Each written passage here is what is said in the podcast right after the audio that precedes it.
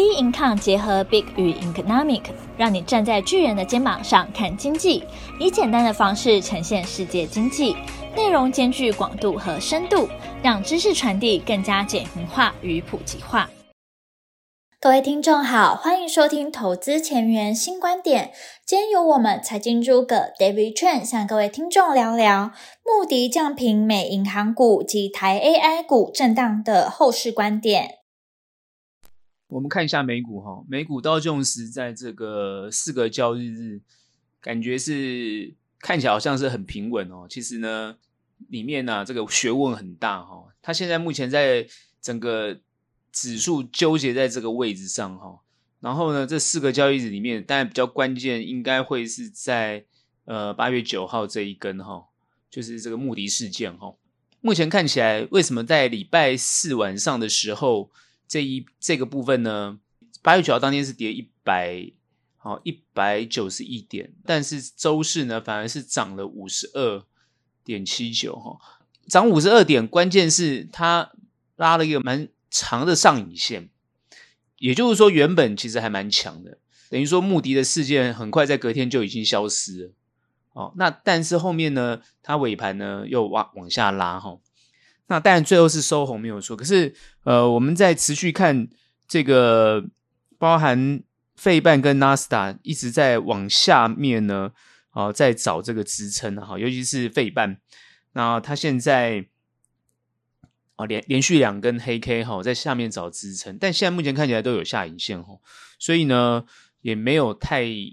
太严重的这种影响哦，主要就是说现在目前还是在一个修正情况。很多人会想说，哎，我们原本预估的反弹好像没有看到哦，也就是说趋势往上的部分没有看到。但各位要知道，目前看起来，其实呢，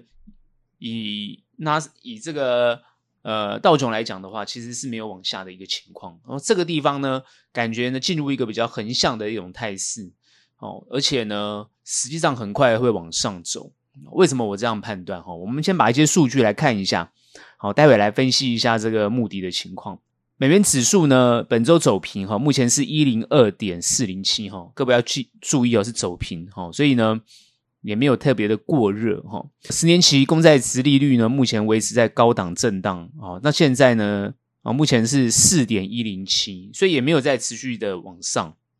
但是它啊稳在这个四点一零七，也就是破四这个位置哦，还是。呃，有压抑这个行情的这种态势。那布兰特原油呢，本周持续走高，目前是八六点零七。哦，所以呢，它等于说原油是慢慢慢还在持续走高。哦，那这个部分呢，要慢慢特别去注意。哦，所以呢，等于说没有降下来。比特币呢，本周是上升到三万之后，又遇到压力。哦，目前是二九四六二，那维持在两万九附近一段时间了。哦，所以这个人。哦，等于说它一直很温和，在两万九这个附近。呃，Tesla 我们再看啊，本周是持续走缓步的走跌，Tesla 在缓步走跌。好、哦，那目前是二四五点三四，哦，它也没有破，它就是缓步。哦，然后呢，Apple 呢，上周跳跌后，本周是走稳，目前是一七七点九七。好，主要的数据哈、哦，那都是这些。那再来就是台币呢，本周持续走贬，好、哦，目前是三一点八二三。哦，台币有这种缓步走贬的情况哦，所以呢，这边也要特别注意。那我们再看，就是说美国几个这个重要的数据哈、哦，主要是呢，七月份的 CPI 它年增三点二，哦，比它六月份高零点二，哦，六月份是三，哦，当然市场就会有一点躁动，但是呢，它是低于预期，所以又不影响市场。然后核心 CPI 呢，它是四点八，又降到四点七，所以反而是降。所以呢，市场整个呢不受这个 CPI 数据影响比较明显，所以你就会看到道琼斯为什么会温和在这个地方横向整理哈。重点就是在八月九号这个穆迪，在穆迪事件之前，大家都知道这个惠誉哦，把这个美国公债的呃这个 Triple A 啊哦降评到哦这个 AA Plus，等于说这些信评机构呢最近都频频做动作。哦，那在这个频频做动作之前呢，我们要先知道一个，因为最近刚好是这个财报公布的一个时间，美国财报公布时间，美国财报公布的时间这段期间，大概把所有的美国公司的这个财报数据，包含他们的推估拿来去看的话，几乎啊，几乎都是啊七八成，大家都优于预期。所以呢，事实上来讲，美国经济有没有坏到这种程度？是没有的。可是为什么穆迪在这次八月九号的时候，特别针对哦这个美国的银行调降了十家的银行信评，直接调降，调降一级，另外跟动了十七家的信评状态，哦，什么列入观察啦，什么什么十七家，等于说他这边直接讲，就是说他们预估二零二四年初，哦，他觉得美国经济会进入一个温和的衰退，所以呢，资产品质会走低。尤其是他们看到这个商业不动产，就是说商业的这个房地产哦，这个投资组合里面陷入一个风险哦。最近因为大家要知道疫情之后哦，这个美国商业不动产，因为很多美国人哦现在 work from home，所以那个整个那个办公室都没有人，几乎没有人，所以呢，商业不动产情况非常的糟，所以也会影响到这些营建业。好，包含这些呃房地产的一些商厂商商人跟美国银行去借贷的这种哦，会有还款的这种情况呢，会有所影响。所以穆迪会提前调降这个动作，主要是他看到后面的风险哦。那当然呢，这些债券的品质呢，啊就会有受受到影响啊，那价格就会下跌。所以这个都是有一个整个联动性的。那这样是不是已经对市场产生悲观？可是我们从股市来看，其实并没有看到这样的一个现象。也就是说，这些讯息出来之后，照理讲应该有可能对于股市来讲有所影响，但为什么没有？那当然，主要原因当然还是呃，不管是联准会也好啦，不然是一些投资机构也好啦，呃，CEO 也好，他们都会出来讲说，对于其实对美国后续的看法，其实并没有那么悲观。而且呢，认为美国的债信评的评级呢，其实还是非常的、非常的坚坚，就是就是说强韧的哈。那重点在于，目的是针对这些企业，尤其银美国银行。那因为美国的银行很多都受到利率的影响。第一个很很简单嘛，因为利率不断的往上调，好，那对于这些房地产商本来就已经已经产生产生产生压力。那再加上终端需求没有提振，而且还衰退，所以呢，这些公司。就会有很严重的这种倒债的风险，所以他做这个降频的动作是非常合理。但是反观市场，并没有那么强烈的反应。那这就是我们要探讨，就是说为什么这样的事情发生之后，市场依然非常的热络，而且呢持续往上看好。主要的关键还是投资人对于后面的预估其实没有那么糟。因为现在大家看到的是某些局部的哦，局部，比如说房地产商，比如说这些东西。因为我们看到最新很多的状况，就是很多房地产商业的这些呃办公室大楼，有可能把它改成公寓哦，然后呢给这个市场，因为最近美国的这个房租啊还是相对的高，所以他把它改成可以居住的空间。但是因为办公大楼要改成居住空间不是那么简单啊，因为它的设计的格局不大相同。哦，但是呢，它是有办法会释出更多的呃可以租的房子来降低哦，因为需这个供给增加之后，可以就可以抑制这个房租的价格。那这样子呢，也会让通膨的问题呢降低，也就是说降低这个哦通膨的状况，而且物价呢也会压低。所以这就是现在目前在做的一些对策。所以，虽然他在做降频的动作，其实不是代表说美国没有在做对策。所以，因为有这些对策出来之后，所以大部分的投资人其实并没有对后面这么悲观。那主要是礼拜四原本是一个比较强劲的反弹，后来呢，哦，留了一个比较长的上影线。然后我们同时间去观察费半也好，纳斯达就是电子产业好的科技科技产业的这样的一个情况，也受到相对的影响。但是呢，都会留下影线来做一个支撑的动作，所以最近的股市状况哦，我上周有分析过，就是处在一个市场高点的这种氛围之中，所以很多投资人在这个地方很快的把自己的部位抛出来，但是实际上这些专业机构也好，或者这些投资机构也好，还有另外的投资人，他就把这个股票接回来，所以在一个抛一个接的过程当中，它的行情就会维持在这个地方，让整个市场上没有这个好、哦、这个偏空的这种这种氛围，也就是说抵消了。所以让市场，你看道琼斯就变成一个横向的整理。所以原本我们预估是要有一个反弹的动作，那实际上来讲呢，它是呢周一有弹升，然后周一涨了四百零七点，所以是有的，哦，不是没有的，只是呢它在周二、周三哦，它就是持平哦。道琼斯你去看，所以我们的预估并没有错。我们第一个它已经止跌，它没有下跌了。第二个呢，它因为呢。呃，还还有很多啊，比如说，因为这个信评机构啊，包包含一些呃投资人呢，在这个地方呢，可能获利了结，或者是啊信心不足的情况，把股票抛出来，但是进来承接力道哦，就还蛮强的，所以你会看它的这个交易的这个量呢，都没有太大的影响，还是维持在一定的一一定的量，所以等于说在这个阶段是一种做换手的动作。所以后面怎么预估？其实很简单，因为它这个地方如果是一个横向持平的话，那往上的几率就会增加。这个地方就很明确，明确在今天晚上或下礼拜啊，它就会往上的情况就很很强烈。你去看上周五的这根哦道琼斯的 K 线，它是一根黑 K 留了一个蛮长的上影线。那其实市场很哦这样这样很悲观吗？其实并没有，它在礼拜一就马上啊往上涨。所以目前来讲，就是说，短线操作持续做一种短短线操作的难度，哦，还是相当的高。但是呢，对于长线看来，中长看这个布局的状这个状况来讲呢，其实影响都不大，都不大。美国股市，好，或者全球股市，这个趋势向上的这种态势，并没有太大的改变。你去看日股，因为日股最近在修正，没有做，可是很快的，它就已经稳住，然后要往上的动作。当然，有些其他的股市还在调整，但是通通我们可以感觉得出来，就是说，你看那个，你看它那个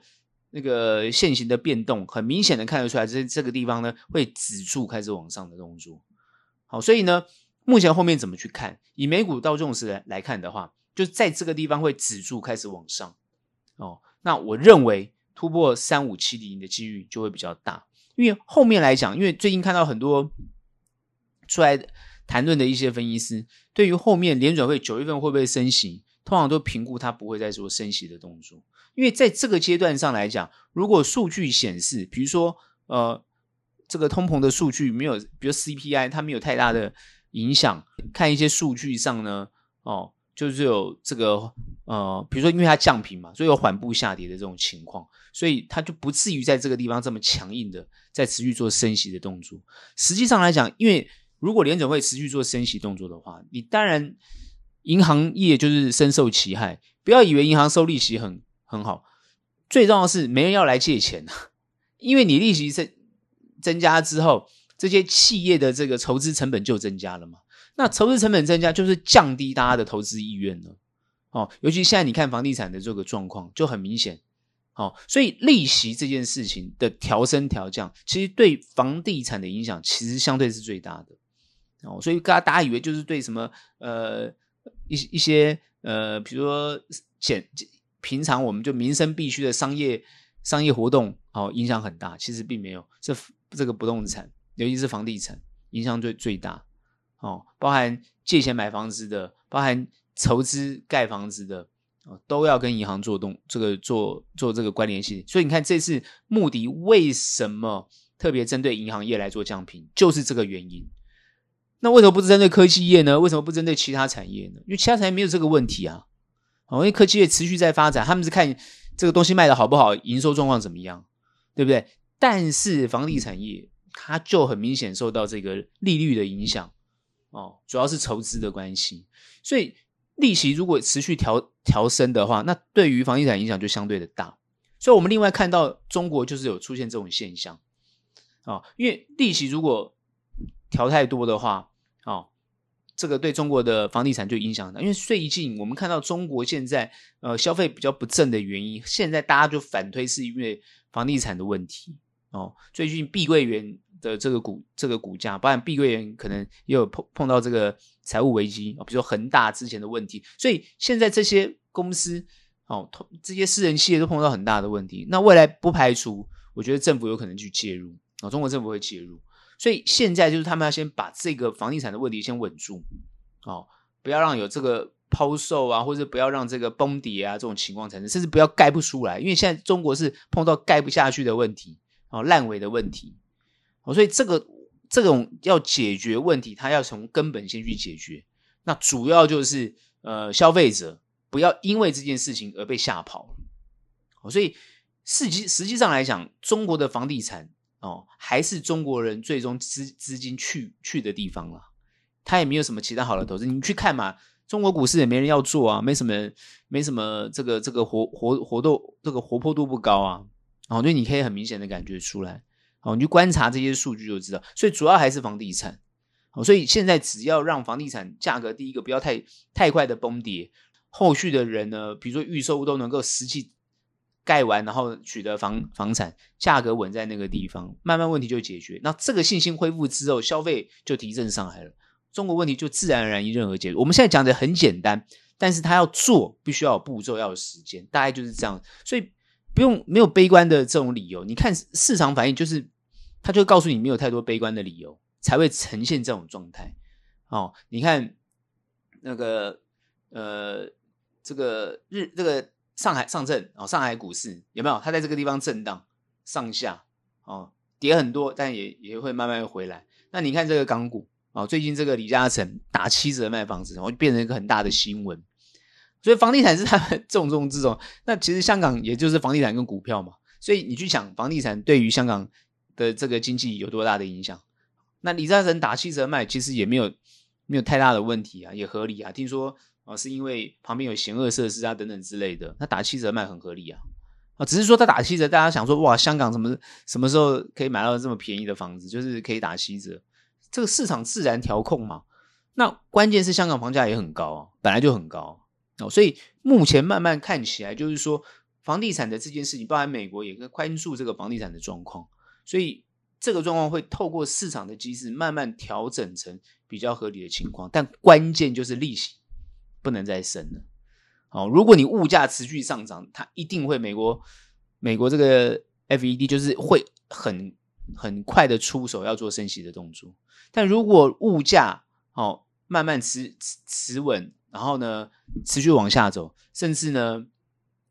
这个通膨呢就往二去迈进的话，那这个时候就会很明显的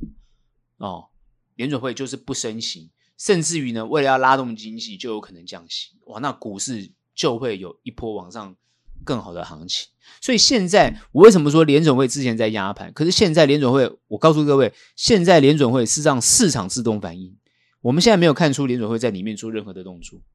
没有，它让市场自己反应。目前现在就是这样子，是目前的行情是让市场自己反应。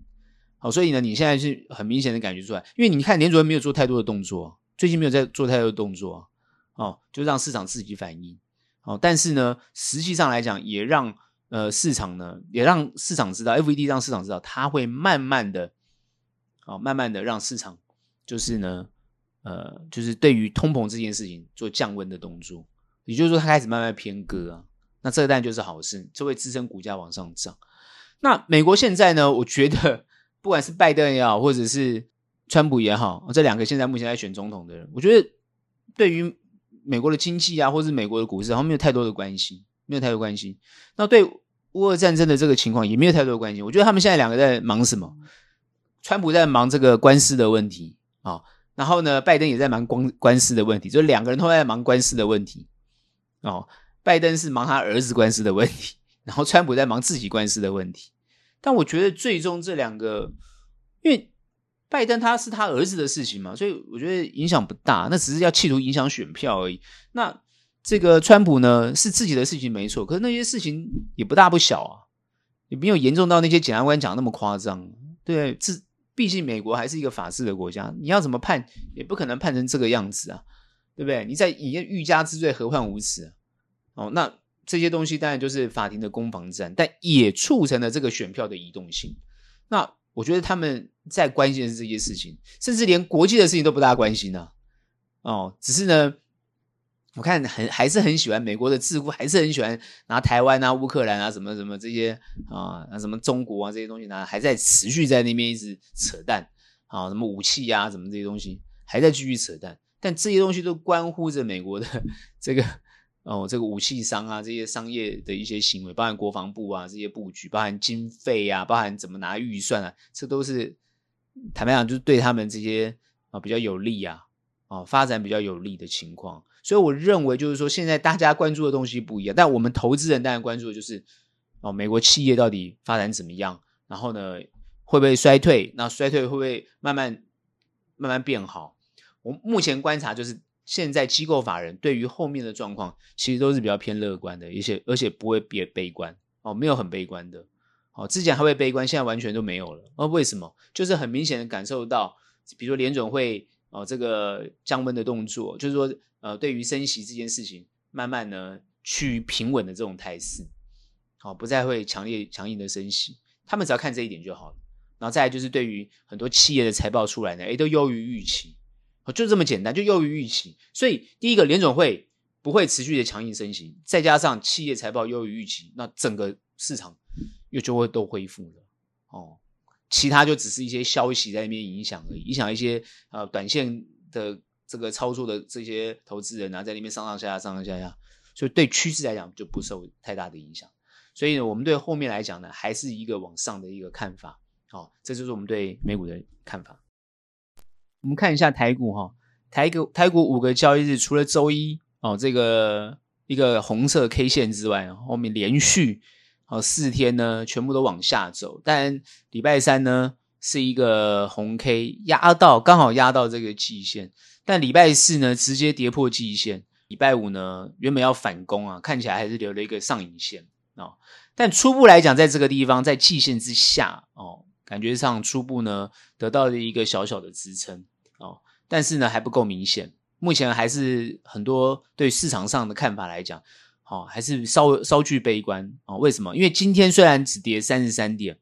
但是成交量呢是降到二八七亿啊，两千八百七十一亿，好，这有点降温的情况。很多人呢觉得悲观，错，这是好事哦。我们在看行情走势的时候呢，其实蛮注重观察这个量的一种情况。好那大家当然是对于价会比较在意，我们比较在意的是量。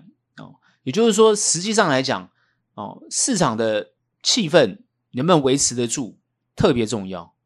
如果说在这个阶段，如果把量呢下降的话，那就代表说大家在这个地方想要冷却一下、冷静一下，不管是散户哦，不管是这个机构法人。不管是做短做长的，通通在这个地方呢，稍微冷静一下，看看后面要怎么走。那原本大家比较担心，就是说，诶，在这个地方跌破季线之后，那会不会是很糟的一个情况？实际上来讲呢，我上周提到过，就是说台股应该会联动的美国股市，可是现在看起来它走的这种态势呢，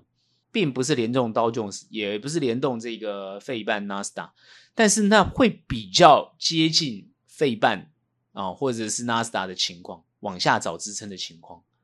好，目前呢，因为费半跟纳斯达都在下面找支撑，当然台股呢就是跟科技类股哦息息相关，因为成交量还是以科技类股为主。目前呢，我可以针对台股来讲呢，就是呢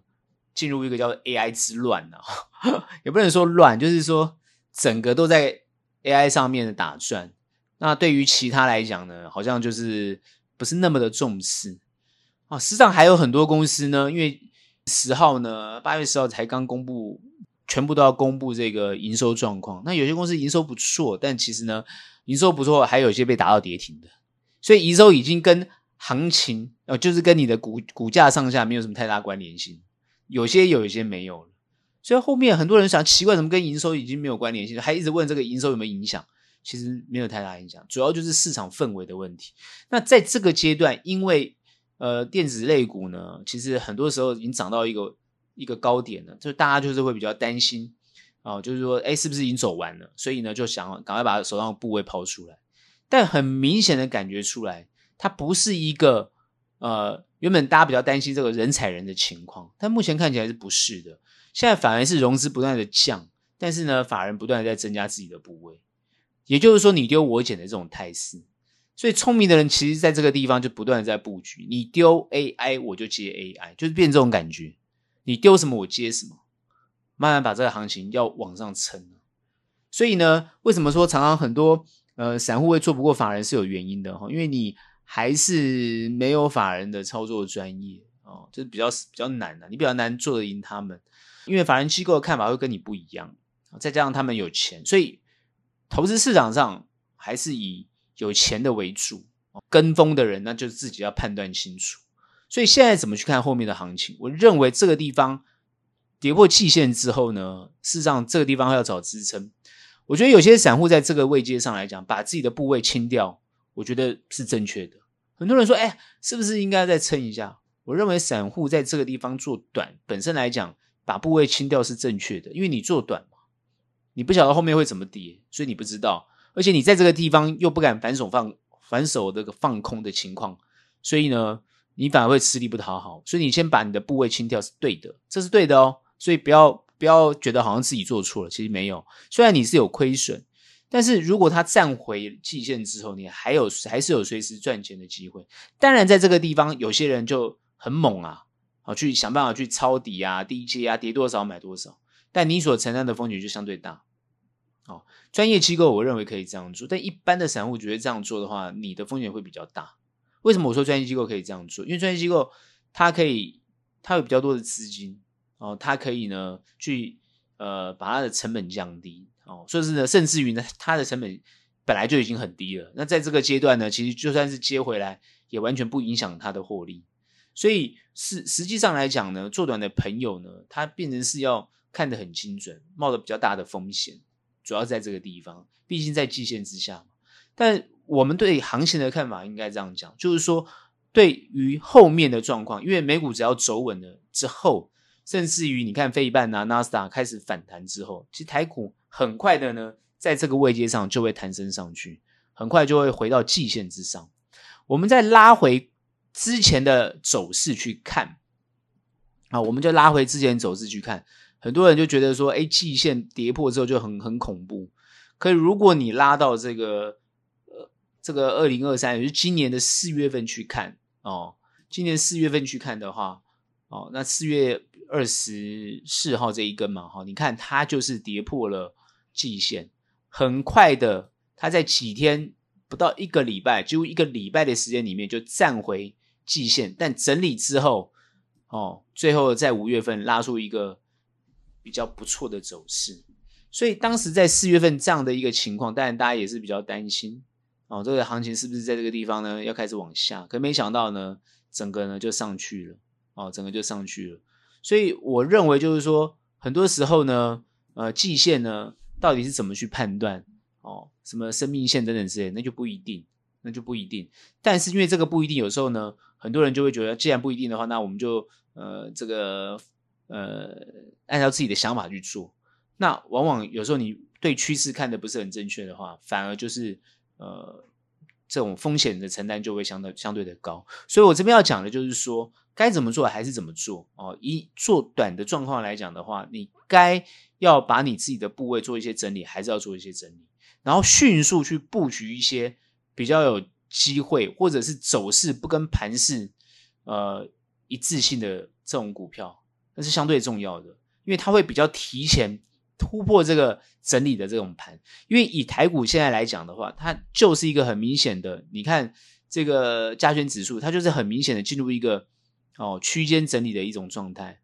哦，它这个是一个横向整理的一个区间的动作。哦，那这个区间动作的话，又要整理之后，哦，把底部打出来之后，才有可能往上。所以我们之前预估，呃，要过过这个一七四零零。看起来不会这么快，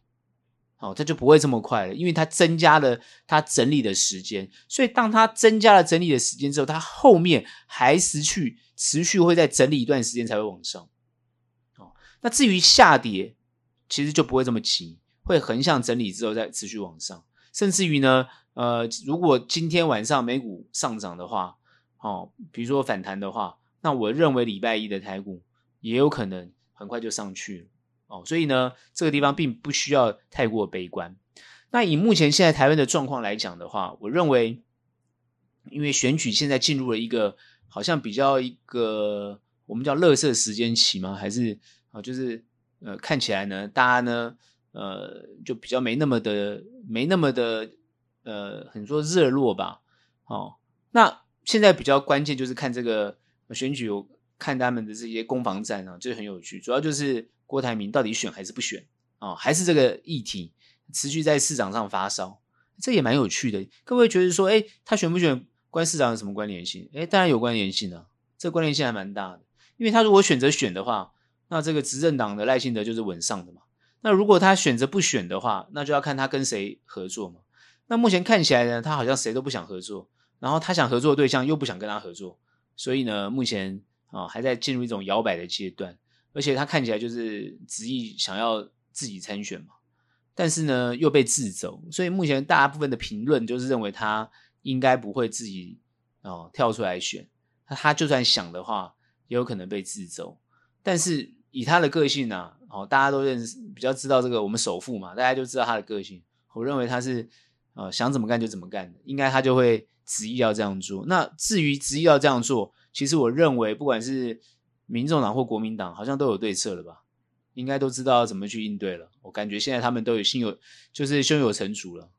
哦，胸有成成竹。所以，我对于选选情来讲，就是持续观察后面的这种变化。但于但是以到目前为止来讲，都对执政党有利。那比较要注意的，可能看到是十一月份哦，那可能就是关键时间。好，到最后就是十一月份的这个，大家就要去注意有没有什么其他的这种情况，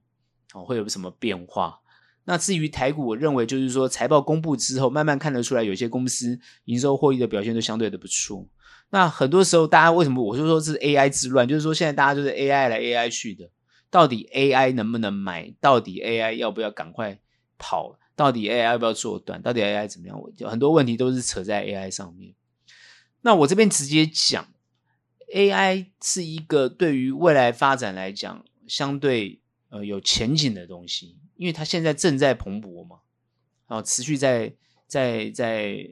进行中，尤其在美国。那台湾就是呃硬体方面的资源相当相对的呃比较重要，从台积电领头来开始，那当然很多的呃这个相关的产业哦、包含做伺服器的啦，做散热的啦，做很多很多哦、有关这个。知道，因为跟硬体有关，就跟台湾有关嘛。哦，你看晶片的代工啊，还有硬体的部分，台跟台湾都相对有关。所以既然都有关的话，当然就会它的一种起起伏就会影响台湾。但因为美国现在呢，对于中国就是实施很强的这种高度的这种限令啊，啊禁令，尤其是晶片的禁令，他们强度一直在增加。那在这种增加的情况之下，不仅会影响到，甚至于辉达的这个股价啊，哦，辉达的营收状况，因为辉达之前在中国市场也是占有一席之地啊，哦，那如果说不能够把晶把他们的这个晶片卖给中国的话，那对于它的这个影响就会相对的大。那当然，这个时候他现在要找其他的部分来补，应该是这样子。好，那我认为就是说，美国政府在这方面的力度会持续加强，有关高科技方面的这种限制还会持续加强。那当然，中国就会关起门来自己去做研研究。那以台湾的厂来讲的话，当然都是以美国为主。过去当然也有可能跟中国有关系，但是因为美国介入之后，台台厂就不大敢持持续在跟中国有太多的关系，甚至于就是说要去观察，就是美国哪些进，哪些不进，哦，就是变成是要配合这件事情。所以以营收获利来讲的话，台股其实都还是能够维持不错的营收获利。所以很多人对于 AI 说涨过头啦，本益比过高啦，什么等等之类的，这样讲也都没有太大的错误啊。事实上，它本益比就过高，因为它的营收还没有跟上来。那实际上，AI 的 AI 这些相关产业的营收，它其实也要在第四季之后才会慢慢显现，根本不会在这个地方这么快的显现。哼，所以呢，大家看到财报就有些傻眼啊，就开始杀股票。可是它是明明就是一个未来性的东西，那你现在看现在的东西，然后来杀，那不是很好笑吗？好，所以呢，到底要怎么做？所以有时候呢，你可能抱着会比较好，哦，但是你抱着又害怕哦，那你当然就把它卖掉。可你卖掉之后，你会发觉，哎，它怎么又在涨？每每天一一天涨一天跌的，又想把它买回来，好，那边上上下下又搞得自己情绪很差。其实我觉得大可不必啦，真的大可不必。在我的观察来讲的话，哦，当然做短你当然就是要很很盯得很紧。但是如果你并不是做短的话，其实不用太受这种市场高高高低起伏的影响。你就是看准它未来性，你就可以去好好的去持有它。那至于过去没有参与的，现在想要参与，那就是一个很好的时机。为什么？因为现在在修正。那修正过程当中它会震荡，那震荡过程当中有些就会很强，有些就会很弱。所以呢，你就要去好好分清楚哪些是弱，哪些是强。那很多人会想说，他买弱的哦，就往下接抄底，其实并并不是这样做的。因为如果说同样的一个族群或同样做一个市场，那在这种震荡的期间，你所选择是偏弱的，那就代表说未来哦，它呢，如果以营收获利后面状况来讲的话，它就未来就不会这么好。所以其实股市本来就是买一个未来性。我一直认为就是说，你对于它未来性看好哦，然后它也有符合这种看好的这种情况，那当然你就去持有它。当然，它会在过程当中有一些变化，那你会来回，当然你获利会更不错。所以这就当然这就是操作技巧的问题。那我们不以操作技巧来看的话，就纯粹与它趋势的状况来看的话，你就看好它未来有没有发展性。那你你去问全世界的人，你问他 AI 有没有发展性，谁都会跟你讲有嘛，对不对？但是大家会怕嘛，就是说，哎，AI 会不会发展成那种？像我最近看很多，就是说，A AI 啊，这个发展到最后什么世界末日啊等等之类的，很多啦。这个很多的片早就已经科幻片早就在讲 AI 的问题。所以你越把问题挑出来，人类会提前的把这个问题做解决。我认为是这样子。所以在于在这样的一个前提之下，我相信呢，呃，一定会发展出对人类绝对有。帮助的科技服务，然后这些有帮助的科技服务就需要很多硬体的实现。好，所以呢，这些我们台湾呢就有这个很大的实力跟机会啊，能够做一个呃市场上哦得到比较大多数哦发展性的好处。我想的是这一点，也就是说这些公司。在未在未来还是有强烈的需求哦，所以呢，目前你不管是看到哪家公司，你的标的手上的部位，好，你就要特别去注意，啊，你就要特别去注意，就是说它的未来性是不是够？那大家都知道未来性够，那你就不用担心。那如果在过程当中会很震荡，你也可以退出来，先不要参与，好，等它比较明确了，你再进场都可以。也就是说，比如说像现在跌破季线了，你的股票也跟着跌破季线，那你可以先退出来，没有关系啊，不要那么纠结啊。哦，你说哎，我没有卖到高点，我可以理解，但你不要那么纠结，你先退场观望一下，再进场都没有关系，因为再进场还是有赚回来的机会。好，目前看起来，我们主要关心就是说这个气氛有没有退散。目前看起来呢，气氛是没有退散的，哦，只是大家稍微休息一下。那只要呢休息够了，它还会再往上走，所以这一点呢是比较明确的态度哦。那至于操作的部分，我就不多说，因为都说了很多次。我只是要再度强调，就是说，大家对于自己的持股呢，可以多花时间去看、去研究它有没有未来性。如果确定它有未来性，而且很肯定它的发展没有问题，那至于你给它多少本益比，你也可以看这个国外的市场是怎么给给给本一比的，